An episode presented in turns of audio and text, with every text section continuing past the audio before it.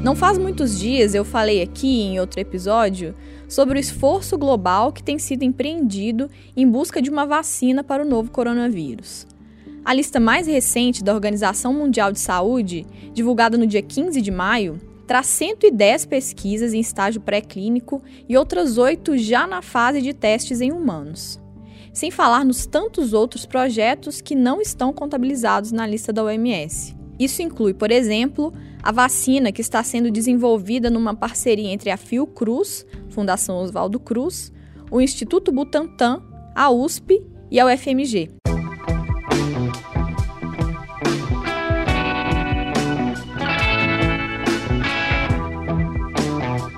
Eu sou Jéssica Almeida e esse é o Tempo Hábil Entrevista, podcast do jornal O Tempo, que em tempos de coronavírus traz entrevistas sobre assuntos relacionados à pandemia. Nesse período de quarentena e isolamento social, os episódios não têm mais periodicidade definida. Então, para acompanhar o que vem por aí, Assine o Tempo Hábil no seu tocador de podcasts favorito. O programa está disponível no Spotify, no Deezer, no Google Podcasts, no Apple Podcasts e em todos os demais aplicativos. É só buscar por Tempo Hábil.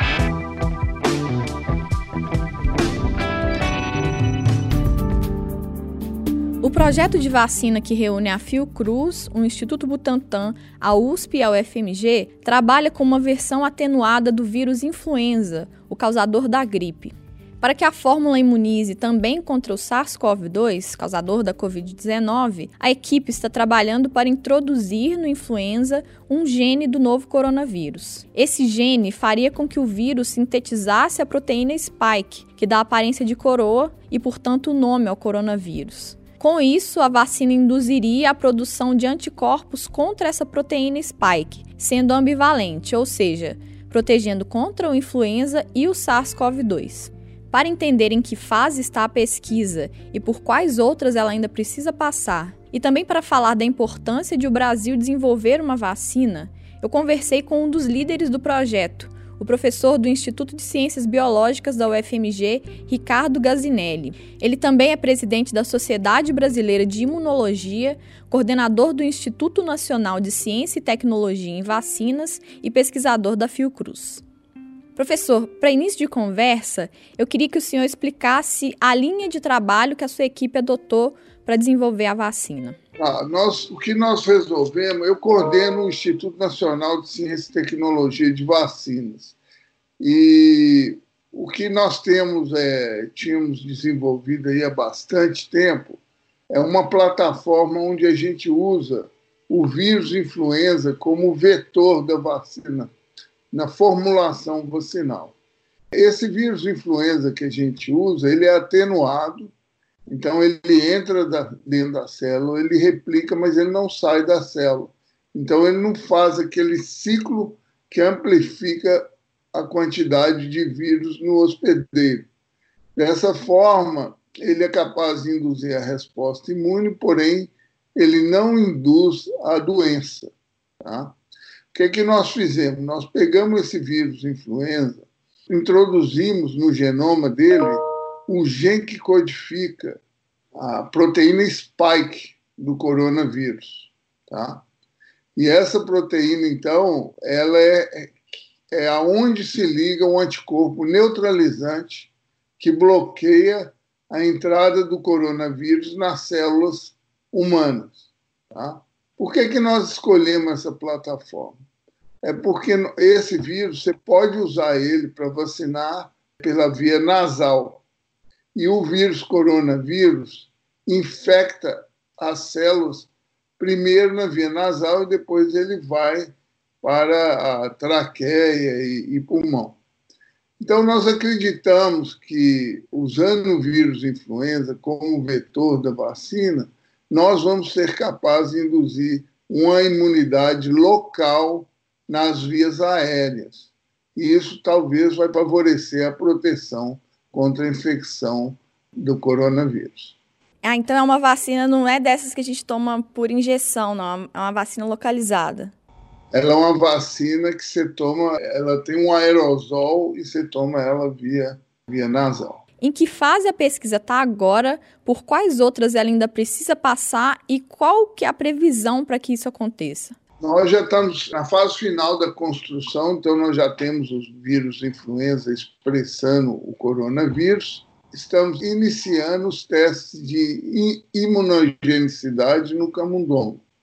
O que vem a ser isso? Você mimetiza a vacinação em humano no camundongo e vê se essa formulação induz a resposta imune. Nós acreditamos que essa fase o resultado vai ser positivo, porque nós já usamos esse vetor vacinal como vetor para vacina para outros patógenos e sempre se mostrou ser imunogênico, tá?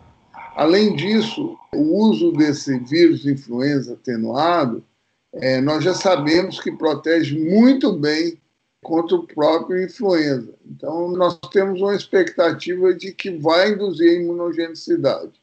A seguir, então, nós vamos para o teste é, de segurança em animais de laboratório. Normalmente se usa dois modelos, o coelho e o camundongo, e a vacina sendo segura, então você vai para o teste clínico, fase 1. Tá? E no caso também, a nossa expectativa é que a vacina será segura, porque nós já usamos em vários modelos, e de formulações diferentes e nunca tivemos um efeito colateral. Tá? Então, é, acreditamos que nós vamos alcançar esse teste de segurança até o fim do ano, e aí no fim do ano, começo do ano que vem, nós iniciamos os, os testes de segurança e imunogenicidade nos humanos. Tá? Aí esse é o teste clínico fase 1. Se tudo der certo no humano, ela for segura e imunogênica, então partimos para o teste clínico fase 2 e 3, talvez aí meados ou fim do primeiro semestre do ano que vem, e temos a expectativa disso estar concluído aí, talvez no meados do segundo semestre do ano que vem. Ainda não se sabe qual é o perfil de imunidade que as pessoas que se contaminaram pelo SARS-CoV-2 e se recuperaram vão adquirir. Eu queria saber então de que forma isso influencia no processo de desenvolvimento da vacina, se é que influencia de alguma forma. Não, com certeza é importante essa informação. Houveram alguns estudos que sugeriram que o, alguns pacientes não desenvolviam resposta imune, se reinfectavam, mas, na verdade, isso ficou muito na conversa. Os estudos publicados mais recentemente mostram que a maioria dos indivíduos desenvolvem resposta imune. Isso é lógico pelo tudo que a gente conhece de infecção com outros patógenos. Seria uma coisa totalmente inesperada se os indivíduos infectados com coronavírus não desenvolveriam resposta imune. A pergunta que se tem é se essa resposta imune é protetora ou não. E assim, até hoje nós temos não temos muitas informações sobre casos de reinfecção, tá? Então não, não existe descrição de casos de reinfecção. Teve um estudo na Coreia que sugeriu que um número razoável de pacientes se reinfectou, mas isso depois foi mostrado que houve um erro, uma falha no teste diagnóstico e que essa informação não estava correta. Então, nós acreditamos sim que é, é a infecção induz uma resposta imune protetora. Obviamente, isso tem que ser aprofundado, mas se a infecção induz uma resposta protetora, e essa resposta é principalmente contra essa proteína spike do coronavírus, nós acreditamos que pelo menos alguma formulação de vacina contra o coronavírus vai funcionar. Hoje no mundo tem uma série de projetos, eu acho que se você for no, na Organização Mundial de Saúde, ela tem listado pelo menos 100 projetos de diferentes grupos desenvolvendo vacina para coronavírus. Nós estamos apostando nesse sistema do uso do influenza atenuado, mas com certeza terão outros métodos. Eu acredito que um, alguns deles, provavelmente, vai ser bem sucedido. E se houver imunidade e ela não for permanente, isso influencia também? É, influencia o que, que acontece. Se a imunidade não for permanente, você teria que entrar no esquema de talvez uma dose por ano. Né? Esse é o caso que a gente tem da vacina do influenza. Então, a influenza você tem que dar uma dose por ano, porque no caso do influenza tem uma razão específica, porque o vírus muda muito. Então, os isolados circulantes, cada ano, eles modificam. E aí, o que, que acontece? A vacina do vírus desse ano, não necessariamente ela funciona para os isolados que vão estar circulando no ano que vem. Tá? Então, com isso, você tem que a cada ano você isola, identifica os isolados e faz uma vacina apropriada para aquele ano. No caso do coronavírus, como no influenza, ocorrem mutações, mas essas mutações parecem ser quantitativamente muito menor.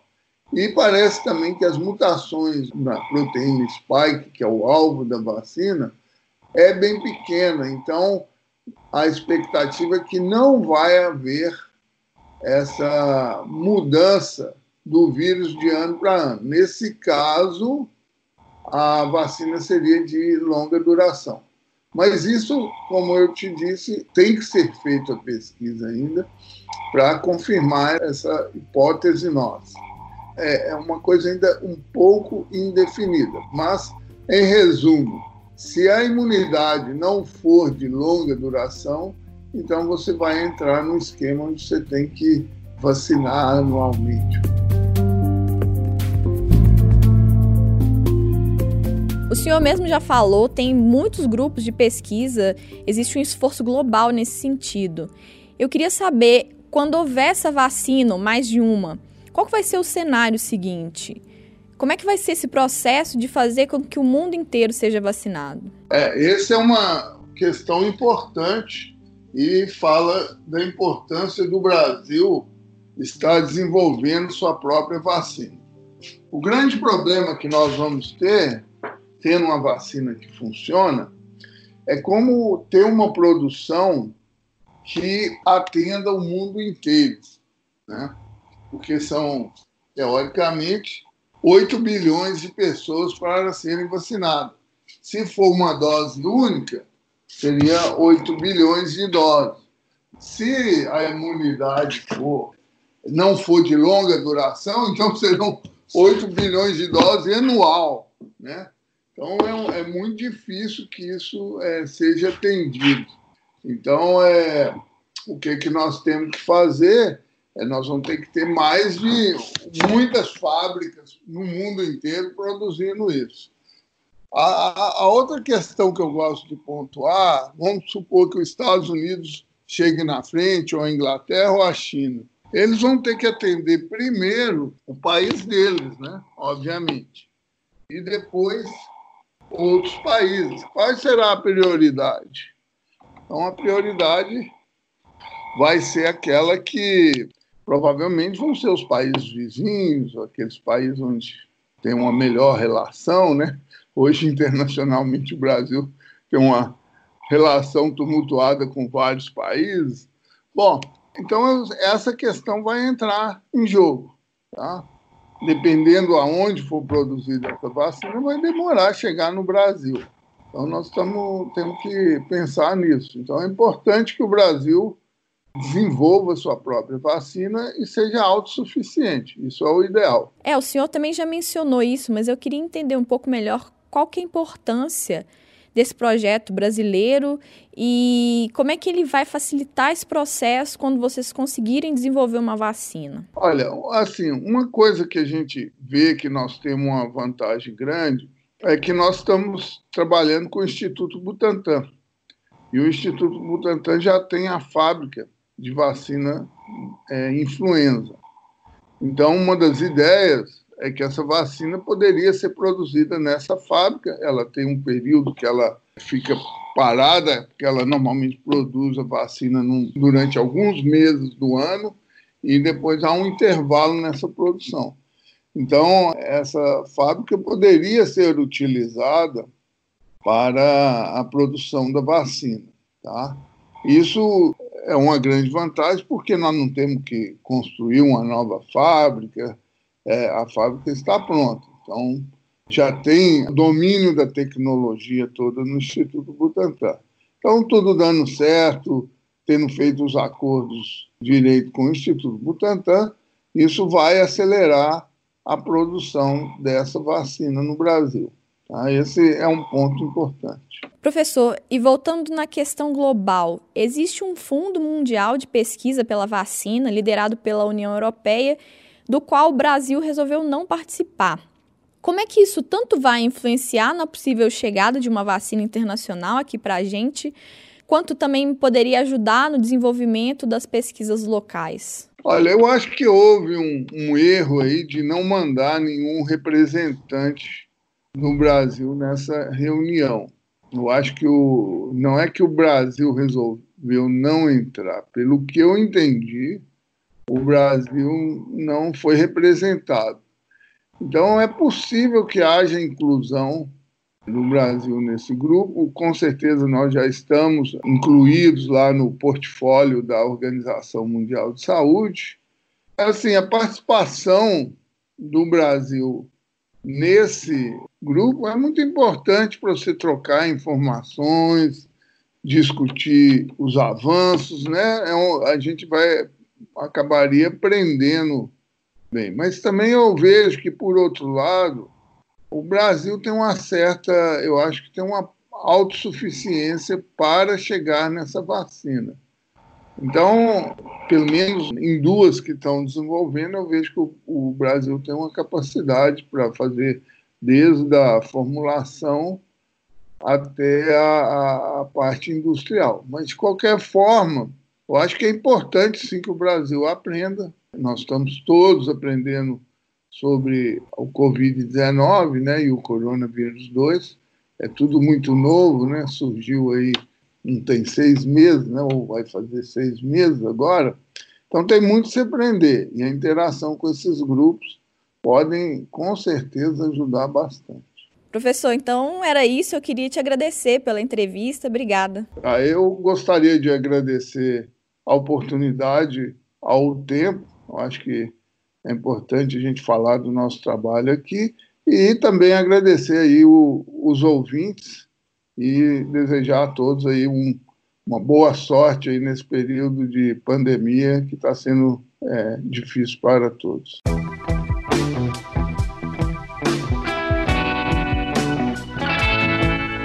Você ouviu Tempo Hábil Entrevista, podcast extraordinário do jornal O Tempo para tempos de coronavírus. Para saber dos novos episódios, assine o Tempo Hábil no seu tocador de podcasts favorito. Nós estamos no Spotify, no Deezer, no Google Podcasts, no Apple Podcasts e em todos os demais aplicativos. Eu sou Jéssica Almeida e fiz a produção, o roteiro, a edição e a mixagem do programa. O Tempo Hábil Entrevista volta a qualquer momento. Até lá!